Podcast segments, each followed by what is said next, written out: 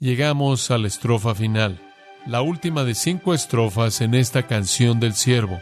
Y aquí nos encontramos con el siervo de Yahweh, el siervo de Jehová, el siervo del Señor, ningún otro que el Mesías.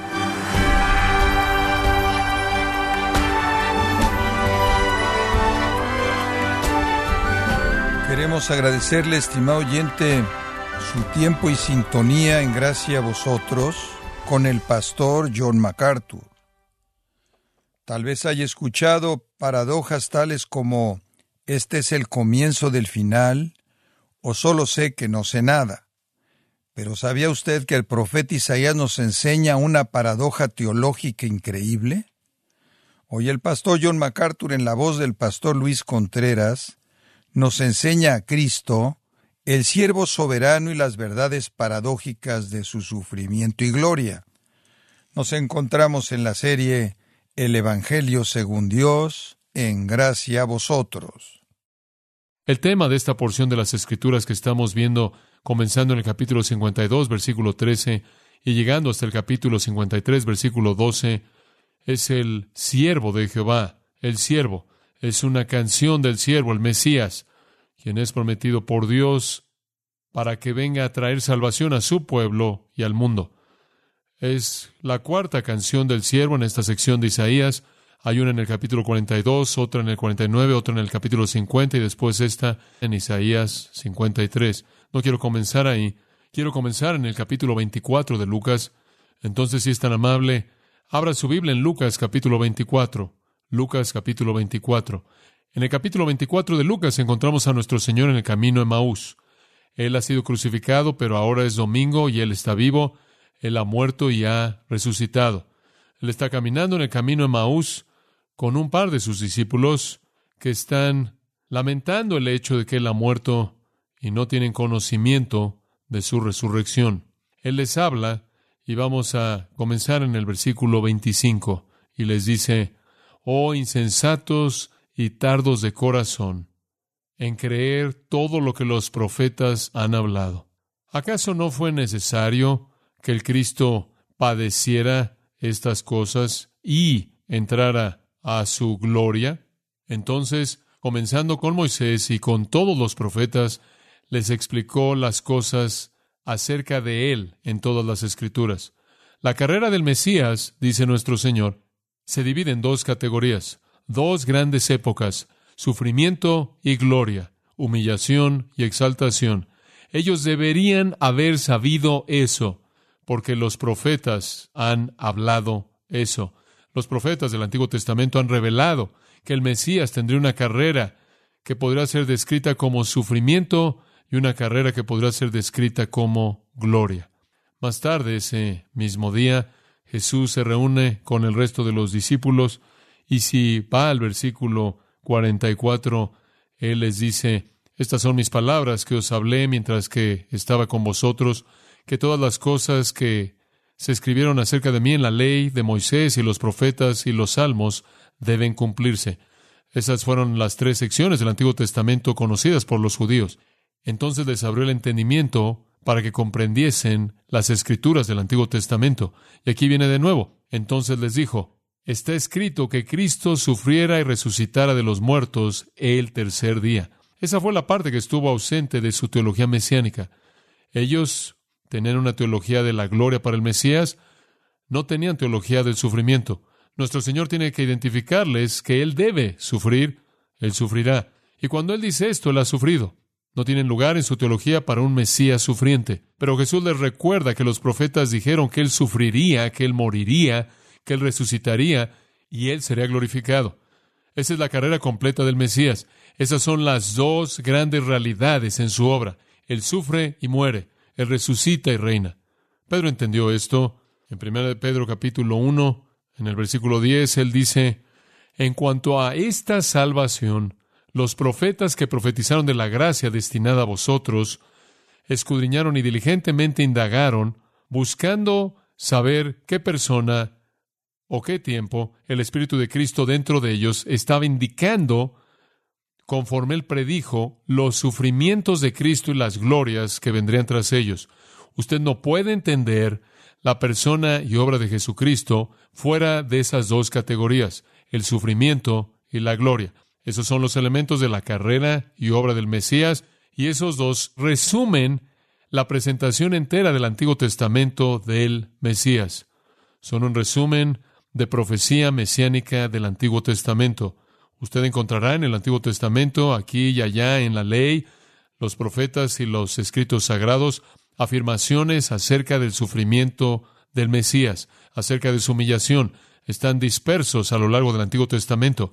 También encontrará disperso a lo largo del Antiguo Testamento afirmaciones acerca de su gloria, su exaltación.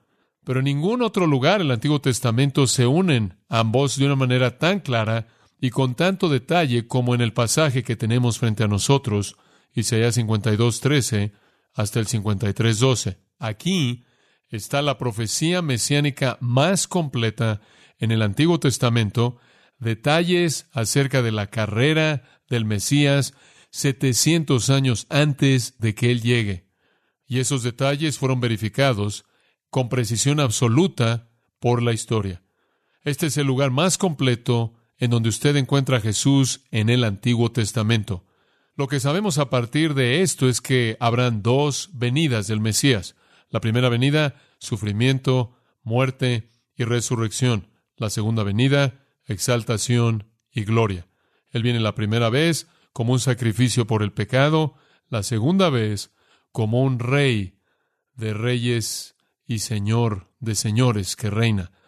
Ambas son presentadas por las profecías del Antiguo Testamento, son unidas en Isaías 53 de una manera que es casi como el Nuevo Testamento en donde ambas son presentadas claramente desde Mateo hasta Apocalipsis. Ahora, para nuestro estudio de Isaías 53, y usted puede regresar a esa sección, llegamos a la estrofa final, la última de cinco estrofas en esta canción del siervo, versículos 10 al 12. Y aquí nos encontramos con el siervo de nuevo, el que es identificado a lo largo de esta sección de Isaías como el siervo de Yahweh, el siervo de Jehová, el siervo del Señor ningún otro que el Mesías. En la primera estrofa, él fue un siervo sorprendente. En la estrofa número dos, un siervo menospreciado. En la estrofa número tres, un siervo sustituido.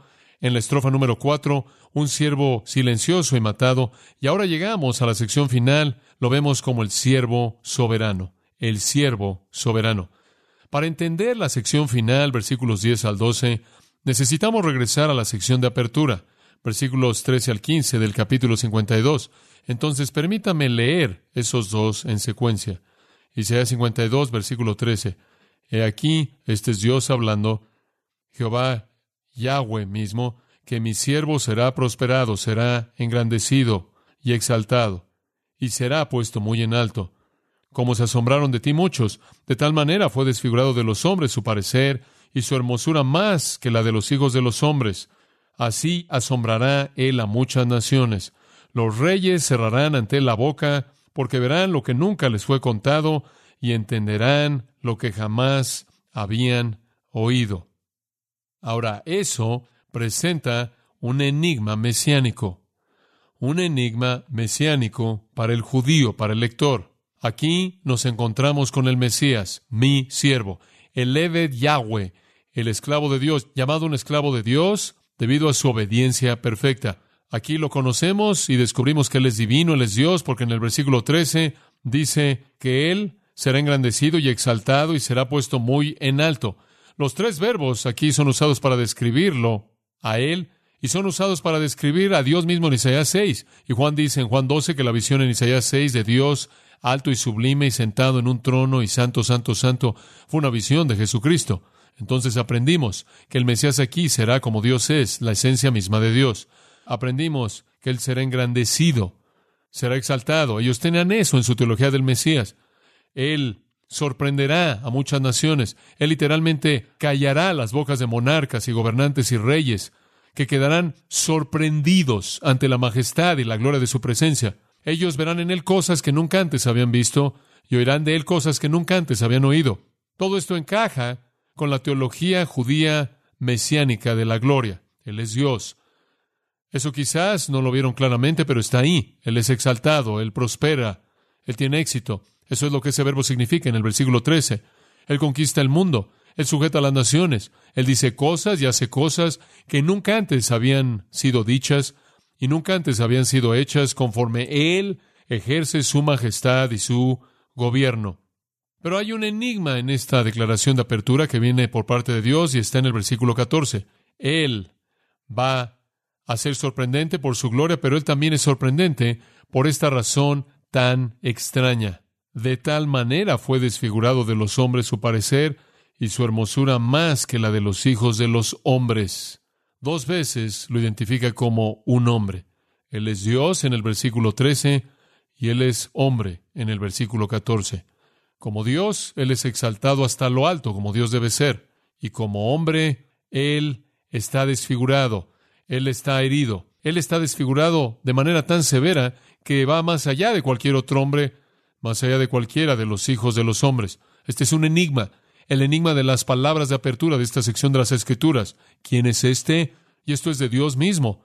Jehová Dios está hablando. Aquí hay un misterio. Aquí está el misterio que es imposible al principio quizás de entender cómo es que esta persona gloriosa, esta persona sorprendente, asombrosa, dominante, puede al mismo tiempo estar herida y desfigurada, más desfigurada que cualquier otro ser humano, y en última salir de eso, en el versículo 15, y ser glorificado. ¿Quién es este y qué significa todo esto? Bueno, sabemos lo que significa. El Mesías será tanto exaltado como humillado. Esto es Filipenses 2. Él se humilló a sí mismo y Dios lo exaltó hasta lo sumo. El siervo sufriente encaja en el propósito de Dios. Y el propósito de Dios es que Él venga en humillación y Él también venga en exaltación. Tanto su humillación y su exaltación están aquí prometidas por Dios. Yahweh es el que habla. Este es el plan de Dios, esta es la promesa de Dios, estas son las palabras de Dios. El siervo sufriente de Jehová, el Mesías desfigurado, no es ninguna víctima, sino que más bien es el Hijo de Dios victorioso, escogido por el Padre, capacitado por el Espíritu para el sufrimiento y para la gloria. ¿Cómo sucede eso? Bueno, la respuesta al enigma de los versículos 13 al 15 es el capítulo 53. Esto explica tanto su sufrimiento como su propósito, y su gloria y su propósito.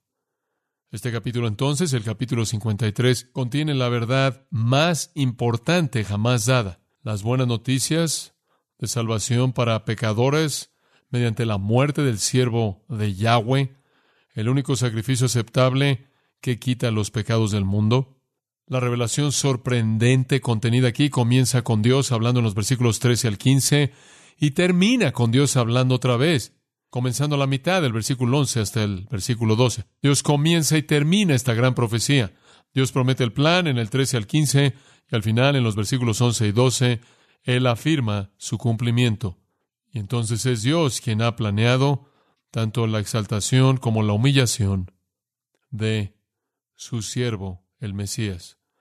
Lo que le sucedió a Jesucristo cuando vino estuvo en el plan de Dios, no estuvo afuera del plan de Dios, fue el plan de Dios, fue el propósito de Dios. En medio de la declaración del propósito de Dios y la afirmación de ese propósito, el comienzo y el final de esta porción de las Escrituras, viene la sección con la que estamos tan familiarizados, versículo 1 hasta la primera mitad del versículo 11.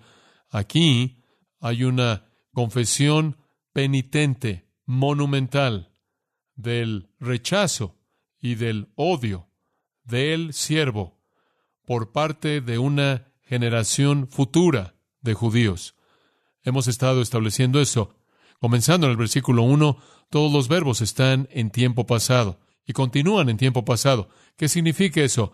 Eso significa que esto no es una predicción de algo en el futuro, esto es una predicción de algo en el pasado pero de manera clara describe la muerte y resurrección de Jesucristo, lo cual está en el futuro. Sí, pero los judíos que están haciendo la confesión están mirando hacia atrás a esto y dándose cuenta de que estaban tan mal.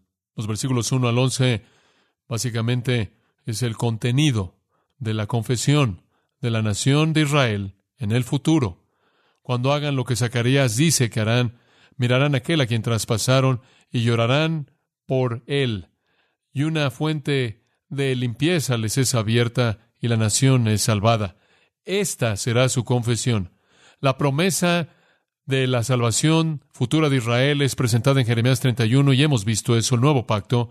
Es repetida en Ezequiel 36, versículos 22 al 29, y vimos eso en donde Él los salva y les da un nuevo corazón y les da el Espíritu y perdona sus pecados y les da el conocimiento de sí mismo en ellos.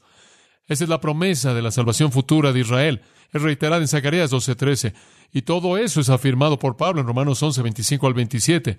Y entonces todo Israel será salvo una promesa inequívoca de la salvación nacional futura de Israel.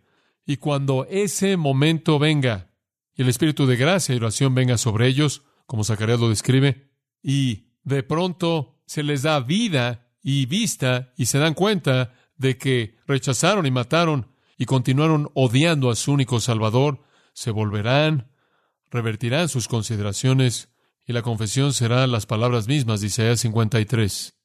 Es entonces que dirán, Él llevó nuestras enfermedades y sufrió nuestros dolores. El herido fue por nuestras rebeliones, molido por nuestros pecados. El castigo de nuestra paz fue sobre Él. Jehová cargó en Él el pecado de todos nosotros. Fue cortado de la tierra de los vivientes, y por la rebelión de mi pueblo fue herido. Hay una salvación futura para la Israel nacional que es prometida en el Antiguo Testamento y reiterada en el Nuevo Testamento. Ahora, simplemente como un comentario al margen, algunas personas creen que este quizás es una especie de enfoque premilenarista, nuevo, y que muchos teólogos históricamente y ciertamente teólogos amilenaristas no creerían esto. Miren, no hay manera posible de escapar lo que la Biblia dice acerca de la salvación futura de Israel. Usted tendría que deshacer Jeremías, Ezequiel, Isaías, Zacarías, tendrá que deshacer la predicación de Jesús, la predicación de los apóstoles y el libro de Romanos. Usted no puede hacer eso.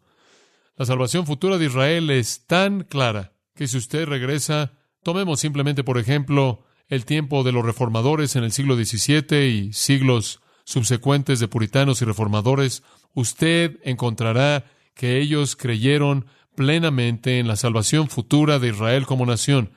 Ningún otro que Juan Calvino quien muere en 1564, en el siglo XVI, dice esto, cuando los gentiles entren, los judíos también regresarán de su desvío a la obediencia a la fe y de esta manera se completará la salvación de todo el Israel de Dios, de tal manera que los judíos obtendrán el primer lugar según su propósito eterno.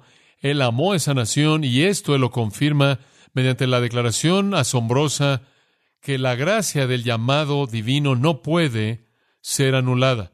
Y Calvino y sus amigos, trabajando en la Biblia de Ginebra, colocaron en las notas de Romanos 11 este párrafo, la ceguera de los judíos no es tan universal que el Señor no tiene elegidos en esa nación, ni será continua, porque habrá un tiempo en el que ellos también, como los profetas han predicho, abrazará de manera eficaz aquello que de ahora tan obstinada en la mayor parte de ellos han rechazado. El comité entero de los traductores y eruditos y teólogos que trabajaron en la Biblia de Ginebra afirmaron la salvación futura de Israel y también lo hicieron una lista larga de escritores puritanos que les podría citar durante los siguientes 20 o 30 minutos. Esto se infiltró en el pensamiento de algunos de los nombres que usted conoce, teólogos como Charles Hodge y Robert Haldane, gente como Martin Lloyd Jones e inclusive antes de él, Carlos Haddon Spurgeon. No fue nadie menos que John Owen, 1616 a 1683. Owen dijo esto, los días de la oración y humillación se guardan en Escocia. Un objeto en particular, el de la conversión prometida del pueblo antiguo de Dios, los judíos, para que se apresure a suceder. Es inescapable que esta es la verdad. Todos aquellos que fueron intérpretes fieles de las Escrituras lo afirman. Uno de mis puritanos favoritos, Thomas Boston, escribió, hay un día que está por venir cuando habrá una conversión nacional de los judíos. Los judíos hoy, cegados y rechazados, se convertirán a la fe en Cristo. Esas son noticias maravillosas, ¿no es cierto?, para nosotros viviendo en el mundo y viendo lo que vemos en Israel en la actualidad. Según nuestro querido amigo Jan Murray, la misma creencia con respecto al futuro de los judíos se encuentra de manera amplia en la literatura puritana del siglo XVII. Y podría seguir, no voy a seguir simplemente para decir que está por todos lados. Jonathan Edwards, en el siglo XVIII en Estados Unidos, afirma la salvación de Israel como nación. Todos los que son estudiantes fieles de las Escrituras hayan imposible escapar eso. Entonces, cuando eso suceda, como le he estado diciendo, esto es lo que van a decir. Las palabras mismas o palabras como estas de Isaías capítulo 53. Cuando ese día venga, cuando ese día llegue, mirarán aquel a quien traspasaron y revertirán su opinión. Y de sus bocas saldrán estas palabras de confesión abierta penitente. El corazón de lo cual es esto. Ellos dirán, pensamos, versículo 4, que él fue azotado por herido de Dios y abatido por sus blasfemias. Ahora sabemos que él fue azotado, herido de Dios y abatido por nuestras rebeliones, por nuestros pecados, por nuestra llaga. Y nuestro pecado fue colocado sobre él, y él fue cortado por nuestra rebelión, nosotros que la merecíamos. Atravesarán por esta confesión hasta la mitad del versículo 11, y después la palabra final queda en Dios. Y desde la mitad del versículo 11 hasta el versículo 12, Dios afirma su confesión. Dios afirma que esta confesión es la confesión verdadera. Y es Dios mismo quien dice a la mitad del versículo 11, sí, justificará mi siervo justo a muchos y llevará las iniquidades de ellos, habiendo él llevado el pecado de muchos, llorado por los transgresores. Esa es la afirmación final de Dios de que la confesión que los judíos han hecho es de hecho una confesión precisa. Dios mismo entonces responde al enigma. ¿Cómo es que Él puede ser exaltado y humillado? Dios dice, Él será humillado para llevar sus iniquidades, para llevar el pecado de muchos. Pero, en el versículo 12, yo le daré parte con los grandes y con los fuertes repartirá despojos. Y esa es su exaltación. Entonces, eso le da el panorama general de lo que estamos viendo aquí. Los judíos en una generación futura dirán lo que usted ha dicho y lo que yo ya he dicho, que Jesucristo es el único Salvador, que su muerte es un sacrificio vicario sustitutivo hecho por mí, hecho por pecadores, que Él muere como el Cordero escogido de Dios para quitar el pecado del mundo y que no hay salvación en ningún otro fuera del nombre de Jesucristo. Bueno, con ese tipo de repaso, vayamos a la última estrofa. Hasta este punto, las provisiones y los beneficios de la muerte del siervo han sido vistas desde la perspectiva de la gente. Y ese será el caso hasta la mitad del versículo 11. Las líneas finales de la mitad del versículo 11 al 12 cambiarán. Y no vamos a oír la perspectiva de los judíos o la perspectiva de los pecadores, vamos a oír la perspectiva de Dios. Entonces termina de una manera poderosa, conforme Dios afirma la veracidad de su confesión. Eso nos lleva al versículo 10. Entonces veámoslo. Esto es lo que el Señor le ha hecho a su siervo. Ellos tienen un entendimiento soteriológico completo de la cruz de Cristo. Estos judíos en la generación futura que hagan esta confesión entienden todo el panorama. No les falta nada en su soteriología. Su evangelio es un evangelio completo. Esto es sorprendente, porque recuerde ahora, esto es 700 años antes de que Cristo siquiera venga. Y estas son palabras que salen de los judíos miles de años después de eso, que indican un entendimiento completo de la cruz. Ellos ahora saben lo que es la realidad. Versículo 10. Ellos saben cómo el Señor quiso quebrantarlo, sujetándole a padecimiento. Cuando haya puesto su vida en expiación, lo entienden. Ellos entienden la expiación vicaria sustitutiva sacrificial de Cristo en el lugar de los pecadores. Ellos entienden eso, esa gran doctrina medular. Ellos entienden que el que no conoció pecado por nosotros fue hecho pecado. Ellos entienden que Él llevó en su cuerpo nuestros pecados en la cruz. Lo entienden. Ellos entienden lo que las epístolas del Nuevo Testamento explican a detalle. Y por cierto, en el hebreo, el término Jehová, Yahweh, el tetragramatón, el nombre para el Señor mismo es enfático. Jehová quiso quebrantarlo, aunque podría ser al mismo tiempo, aunque, como dice el versículo 9, nunca hizo maldad ni hubo engaño en su boca. En otras palabras, Él es perfectamente santo, perfectamente justo, perfectamente sin pecado, a pesar de que no tuvo pecado, Jehová quiso quebrantarlo. Sujetándolo a padecimiento. No solo quebrantarlo, sino un tipo de quebrantamiento que es descrito con una frase que lo modifica, sujetándolo a padecimiento. En otras palabras, el Señor le está haciendo algo a él que es horrendo. Los hombres, claro, están quebrantándolo de manera injusta. Los hombres están haciendo lo peor que pueden hacer con un juicio injusto y brutalidad y abuso y golpeándolo y abofeteándolo y pegándole con varas y coronándolo con espinas y clavándolo y traspasándolo. Los hombres están haciendo lo peor que pueden hacer, lo peor que los pecadores pueden hacer y están contentos por hacer eso. Pero aquí Dios está contento y Dios se deleita en quebrantarlo. Mientras que los hombres están haciendo lo peor que pueden hacer, al mismo tiempo Dios está haciendo lo mejor que Él puede hacer.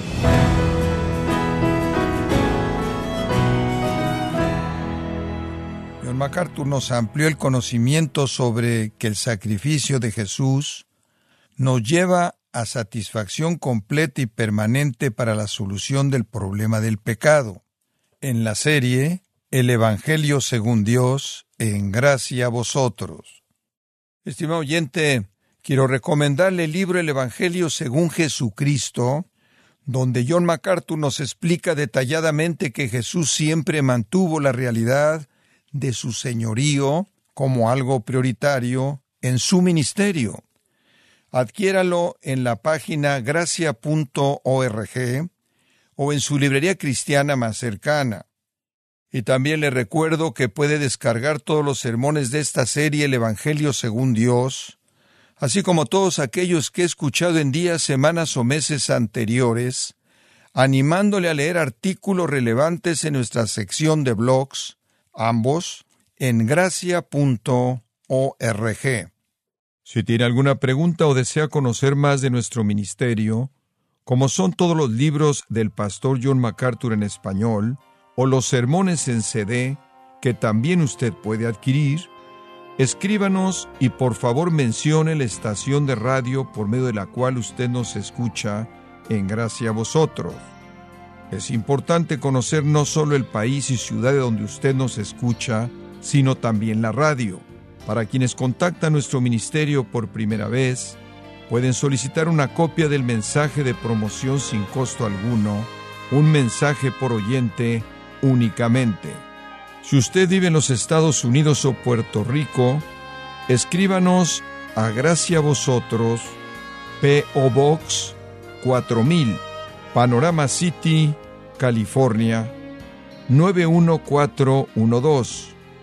O puede escribirnos a través del siguiente correo electrónico radio arroba gracia.org.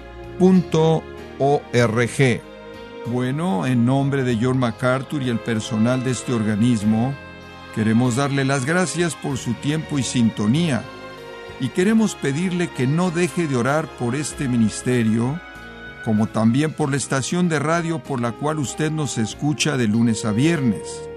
Este es su amigo Miguel Contreras, invitándole a sintonizar nuestra próxima edición para que juntos continuemos desatando la verdad de Dios un versículo a la vez no se lo pierda, aquí en Gracia a Vosotros.